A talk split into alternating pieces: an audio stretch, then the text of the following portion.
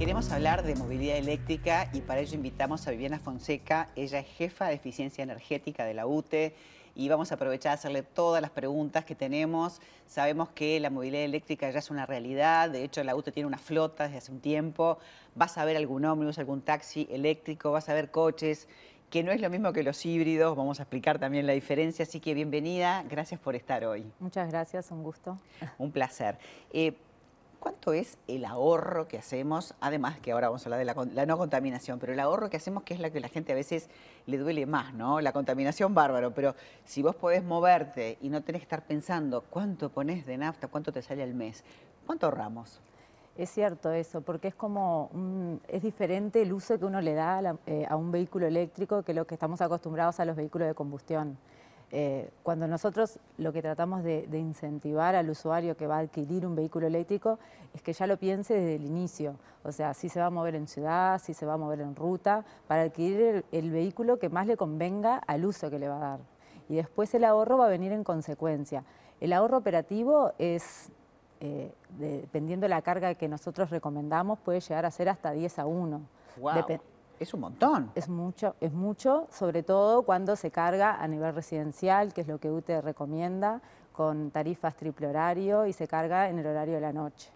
Eh, igual, cuando nosotros salimos y recorremos el país, que UTE tiene ese desafío y esa meta que está cumpliendo de la infraestructura de carga, eh, igual hay un ahorro frente a los autos de combustión. Muchísimo. Y el desafío es llegar a fin de año con 300 puntos de carga, en los cuales 100 van a ser de carga continua, que sobre todo van a estar instalados en rutas, que son la carga que podemos decir que es como más rápida. Claro, como de emergencia, digamos. De emergencia para el recorrido en ruta. Eh, lo que siempre decimos que a veces, porque eh, si bajamos a la aplicación de UTE, donde están todos los puntos de carga, hoy a la fecha de hoy tenemos 232 puntos de carga y la meta a fin de año es a 300. ¿Cómo haces para que te lo facturen? ¿Te van a dar una tarjeta? ¿Te lo, te lo, te lo, suman en la factura mensual? Si cargas en vía pública, te haces una cuenta, en el caso de UTE, que es un proveedor de servicio de movilidad eléctrica, te haces una cuenta de UTE y con la tarjeta física, que la, también la, la conseguís a través de la página web de UTE, con la tarjeta física puedes cargar en cualquier cargador y te hace un, va una cuenta de movilidad eléctrica que tenés asociada y pagas a fin de mes. Perfecto. Puedes cargarlo también sin la tarjeta física, desde la aplicación, escanear los códigos QR que tienen todos los cargadores y también te suma a esa misma cuenta. O también se puede cargar con tarjeta de crédito. Eso sobre todo es para el nivel de, para los turistas. Bueno, yo te iba a preguntar, si viene un turista con un coche eléctrico, puede igual hacer uso, ¿no? Está limitado. Escanea, tiene que bajarse sí la aplicación de UTE, pero en el mismo escaneo, cuando uno va ahí el equipo al cargador, escanea el código QR, eh, bueno, ahí le sale primero que baja la aplicación y después elige pagar el método de pago, la tarjeta de crédito. Bien. Lo que más se trata de promocionar es el tema de flotas eléctricas. Eh, para el transporte público, hay más de 100 taxis y van a entrar otros 100 taxis ahora en este año o principio del año 2024 y lo mismo con los ómnibus. Yo te iba a preguntar porque hay muchas maneras de carga, ¿no? Eso es importante porque a veces el usuario cuando adquiere el vehículo eléctrico no tiene del todo claro, va a un cargador de UTE que dice que es de 43 kilovatios, pero carga 7,4 kilovatios. Entonces eso se encarga en carga alterna, que es lo que el usuario llama carga lenta, eh, lo que pasa es que lo que limita la carga esa es el auto. Cuando vamos a cargas continuas, que si en la aplicación de UTE están los cargadores y te identifica si es continua o si es alterna, si vamos a cargas eh, de continua son cargas más rápidas. Que son las que vos decías que están en la ruta para... Que en general están en la ruta y estamos también eh, sustituyendo algunos que son de alterna que había en el primer despliegue por carga de continua en la ruta. La idea es que la ruta es una carga mucho más rápida porque el usuario está de paso.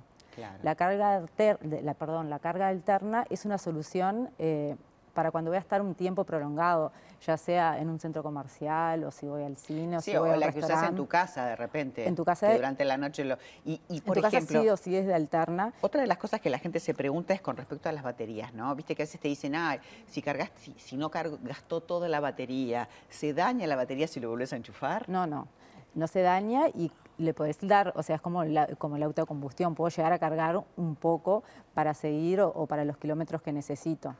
Igual la carga más recomendada por UTE a nivel de vehículo particular y a nivel de flota también es gestionarla en, el horario nocturno, o sea, en el horario valle de UTE, que es el horario más económico, que es de 0 de la noche a 7 de la mañana. Igualmente, si alguna persona por un tema de horarios necesitara hacerlo diferente, tiene la manera de, diferentes tarifas, se puede asesorar, este, está todo en la web y si no puede hacerlo hasta por WhatsApp.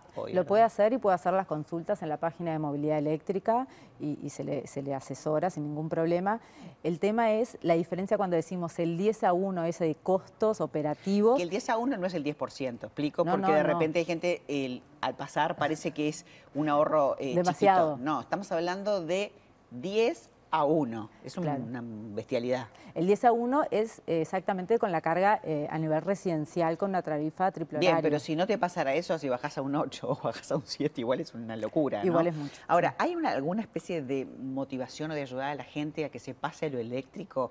Yo hace un tiempo atrás habíamos hecho notas y sabíamos que había un crédito verde, habían diferentes cosas. Del punto de vista de la UTE, ¿cómo motivas a la gente a que se pase a estos coches? Y además te hago otra pregunta enganchada que es eh, la gente sabe reparar estos coches porque es como una mecánica distinta. Sí, eh, la primera pregunta es que, bueno, nosotros tenemos eh, varios beneficios a nivel residencial. La mayoría justo vencen todos ahora en diciembre, entonces están como cambiando cuáles van a ser los nuevos beneficios. Bien. Pero tenemos beneficios para la carga residencial, ya sea que adquiera un vehículo eléctrico o un SABE, y puede incorporarlo en dos residencias. la diferencia del SABE y el eléctrico es que uno tiene un yuco, ya viene un vehículo más chico. El SABE es como el cargador doméstico, que es el mismo que, que instalamos, que es el sistema de alimentación, que lo recomendamos por un tema de seguridad. Para, para, la instalación, para el vehículo y para las personas. Eh, entonces, no es lo mismo conectar un yuco a una instalación que no sabemos cómo está, que son potencias elevadas, que conectarlo a un SABE. Además, el SABE ya te da otra información y te permite gestionar esa carga, que es importante. A veces no necesitamos tantas horas de carga Y, con, y con los SABE se puede gestionar a través de aplicaciones. Y uno de los beneficios que UTE quiere eh, promocionar, probablemente a partir del año que viene, es incorporar SABES en los cuales UTE te pueda gestionar esa carga. Buenísimo. En eso ¿Y en cuanto al, funcionamiento de esos motores nuevos? Bueno, requieren mucho menos mantenimiento. Ya hay eh, empresas, talleres que se dedican a, arreglar esos vehículos, pero claro, todavía no hay mucha experiencia porque es nuevo y la realidad es que tienen mucho menos mantenimiento que un vehículo de combustión.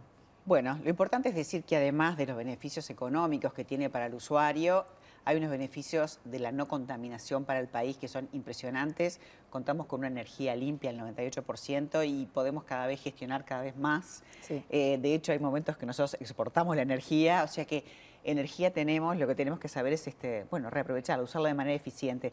Gracias por venir y explicar tantas cosas que te pregunté. Este, pero si tenés dudas y tenés que cambiar el auto o querés hacerlo, bueno, también en la UTE te van a poder este, ayudar. Viviana, muchas gracias. Gracias.